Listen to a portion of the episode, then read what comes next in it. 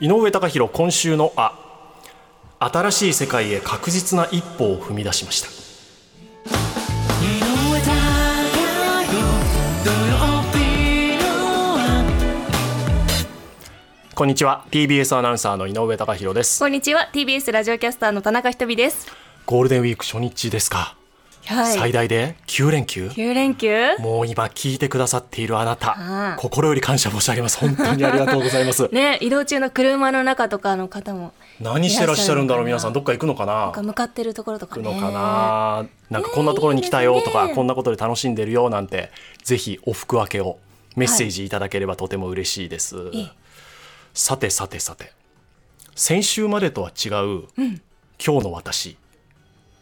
何か変化気づきます か先週まであ先週までの井上貴博とは違う今あー日の私あ私2個あるんですけど2個俺2個変えたかな2個ねまず1つ目さっき話したんですけど、はい放送前にちょっと日焼けされましたよねああそうですねあのはいそうなんです外でロケして、ええそうなんですあともう一個言っていいですかおお眉毛おお整えましたおおわかる剃りましたスタよンドわかっねたこれね YouTube ライブ見てる方インスタライブ見てる方わかるかなこれわかりますえ当たり当たりようわちょっと嬉しいわよくわかるねーよく見てますねよ私く見てるねい井や上さんの顔嬉しい嬉し いへいやさっきスタンバイの最中に気づいたんですよちょえっと私男性の眉毛には敏感なんで、男性の眉毛に敏感な女性がいるんだへえあ整えてらっしゃるなとかいい感じに自然に生えてらっしゃるなとあからーちょっと見ちゃうんですよねで井上さんなんかあれこんな整ってたっけなあら嬉しいってこれ気づいたのでも「あ N スタ」本当スタッフでも数人ですね今週いつからですかいや月曜日にはいまさか自分の体にタトゥーを入れる日が来るとは思いませんでしたねこれタトゥー入れてるんですか、眉タトゥー眉毛のアートメイクあーそうなんですやったのよねそうなんだこんなにいいものだと思わなかったです予想の10倍ぐらいいいですこれあそうですかいやあのもともとねいえ眉毛がちょっと薄いのがコンプレックスだったんですよずっとはいはい、はい、なのでテレビ出演するときはええメイクさんにお願いしてちょっと濃いめにマイク書いてもらえますってお願いしてて眉頭とか濃いめにしててんうんもともとこう薄い醤油顔で眉毛も薄いとこうなんか締まりのない顔になるのが自分の中で嫌でうーん眉毛輪郭って言いますもんねそう顔なのいや本当そうおっしゃる通りだあーからなんかこうこの実は眼鏡もうん主張の強い太めの黒縁にしているのは眉毛をちょっとカバーするためなんですよそこうれいう実こはとなんですねそれをその気持ちもあるんわざとですなよんですかそう、はいだからこういうのを選んだっていうのもあって、えいやでもなんか周りから「そうそうあの眉タトゥーっていうのあるよ」って聞いてあいいなと思ってー眉タトゥーってなんて言うんでしたっけなんか言い方あ眉毛りのましたよねアートメイクアートメイクだアートメイクうん眉毛のアートメイク女性の間でも流行ってますそもうんそうそう、んそれでいや先週ストプリの皆さんも来てもらって綺麗な顔してるなみたいなのも触発され て行こう行こうと思って俺も俺もと思ってで先週、えーだこ今週月曜日行ってきたんですよ、えってことはそれ書いてるんですか私これ何も書いてないだかあらそっかそっかあのもうタトゥーです色を入れてるんですね、じゃあはいビフォーアフターの写真田中さん見てこんな感じビフォーが薄いですけど、うんあフォーはフォーフォーフォーはた食べてね。アウター濃いキリッとしてますねあでもこれ、あのうんうんうんこの写真 SNS にあ後ほあどるアップしますのであ、らいいんですかぜひ皆さんもご覧いただきたいと思うんですけど。全体的に形もシュッとしましたし、あのアーチが綺麗に出てますね、んで色がねすごい自然でこれ色何色だと思いますちなみに。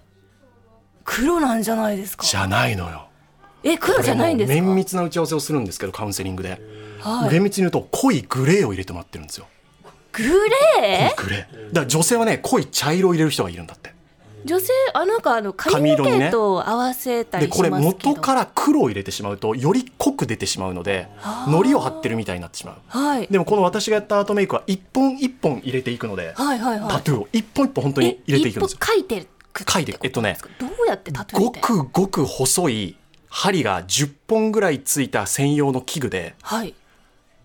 削っていくんですねある意味ね皮膚を皮膚をねじゃあ血とか出ちゃうんです若干出る人もいるらしいんですけど、はい私はそんな出なかったみたいではいはいはいはいでまずカウンセリングするんですよ行ってね、月曜日カウンセリングして結構時間かけてどういう形がいいかなっていうので、はいわちゃし分かんないから、でも自然な感じでお願いしたいですっていうのをお願いして、ええええええなんかね専用のコンパスがあるのねへーで黄金比があるんですって言われてえー、鼻の知りたい形鼻鼻から目尻への角度角度目の大きさで左右差はもちろんあるあそっかで眉毛との空間の開き具合そういうのをコンパスで測っていってはい専用の鉛筆で顔に描いていくんですそれも今ま度ず下書き写真見せますね、下書きしてる、はいはいはいはいはいで形どういうのがいいですかっていうのをやっていって、はいでそれを消してから施術に入るんですけど、んちょっと消すの待ってくださいって言って写真撮ってもらってわざわざ特別にあーこれちょっと残しておきたいですって言はいはいはいってでこれも SNS 載せますけどはいでそこからいよいよ削っていくんですけど、最初はあの専用の麻酔クリームを塗ってくださるのであーそれが20分ぐらい痛いから浸透すると痛みはねほぼないんですよへえで途中からヒリヒリ感が出てきますねへえでちょっと慣れないのがガリガリゴリゴリという音がするそうなんです皮膚削ってるから皮膚を微妙に削るのでその音がねちょっと慣れないですね、そうなんうんでもだから専用の器具でこ怖いうな傷つけながら色素を入れていくっていう感覚なんですよへえ何分ぐらい施術するんですかえっとね浸透させる時間も含めてですけどんうーん賞味45分ぐらいあ結構短い、うんやっぱりそう、うんだからカウンセリングそうなんだもろもろ全部込みで、まあ、初回だったので、うんうんゆっくりやってもらって、まあ、2時間ぐらいうん見とけば全、もう全く問題ないですねへえんか眉毛ばっかり見ちゃうのはどこまでが自眉、自分の眉でそれ分かるどっから描いてるのかそあ分か今んないんですよね田中さんとの距離が、うん、50センチぐらいそれでわ分かります1メーアトクルリぐルら板いがで邪魔だけど、うわからないほぼ分からないと思うんだよあのねあれですか毛自体も抜いてるんですかほぼ抜いてないです僕はあ毛は生結やし構たま薄まかっいけるたんのですかで自分の地へ毛をあの生かしたまま書いてくださいっていうのをお願いしたのでえはいはいはいはいでそのねお店のきょ顧客聞いたら17歳から83歳ぐらいまでいるんですってえ八十三歳で8対2で、まあ、女性が多いおおでもあの男性も最近営業マンとかそういう人が増えてきてて、で女性だとねママさん世代がずっと多いんですってああやっぱり子育てであの時間がない中で、もう眉毛描かなくていいからあでマスクだけすればそが外ね出られるから、すごい羨ましいんですよ眉毛ってその日によってでしょ成功したとか失敗したとかありますからね女性は特にね時間かかる時にもう何十分もかけて20分ぐらいかけてその中で、はい最近一気に増えた顧客の年齢層があるんだって言われたんですけどえその幅の中でその幅の中 で最近一気に増えた最近一気にこの年齢層の人が多くなったどの年齢層だと思いますえー、えー、わからない私若い子じゃないかって思ったんです、はいえ若い子なんじゃないですか70代から80代の人が増えたんだって言うんですよへーそれはやはりこれからの人生最後まで綺麗にいたいはいでお客さんの実際の声をそのままご紹介するとその人は棺桶に入った時にも綺麗な眉毛でありたいんだうーんだから今アートメイクしに来たんだっていううーんでその世代の方も増えているそうでへーで今あの一応私ダウンタイムなのでワセリン塗ってるんですけどあなんかちょっとツヤちょっと艶っぽいんですよね、はいはいはいこれ何がいいってね、朝起きて鏡を見た時の高揚感が半端じゃないですね自分の顔見てだからどんなに寝ぼけてても眉毛だけは臨戦態勢なんですよ常にはいはいはいだかはらい二日酔いで顔ふにゃふにゃになってても、眉毛だけバッキバキなわけですよだかあらねやっぱりねこうテンションが上がるのでーあーなるほどやっぱりちょっと自信もつくしなるほどだからこう整形して性格が変わるっていう話が初めて実感としてああ分かるなって思ってあーね自分のそのモチベーションのアップにつながるのはいいですよね今男性もちょっとあのそうなお化んですよ粧したりっていうのそ出てきてますけどしかも私なんてこの1年間ですごい成長でしょ去年なんて日傘さすの恥ずかしくて嫌だって言ってたんだからいやでも日傘さしてないでしょ日傘さしてるさしてるさしてるだってもう日焼けとかも本当は嫌だしもうねやりになってきたもんでそうアートメイクするとなるべく日焼けやめてくださいっていうのも言われるしだかそうなんですらねより綺麗になりたいみたいなの思う ねいや本当にだからアンチいいじゃないエイジング熱っていうんですかいいじゃない もうだから美意識刺激されちゃって、はい来週はヒゲ脱毛の予約してえー、で本格的なフェイシャルエステも予約して来週もう止まらないのよ私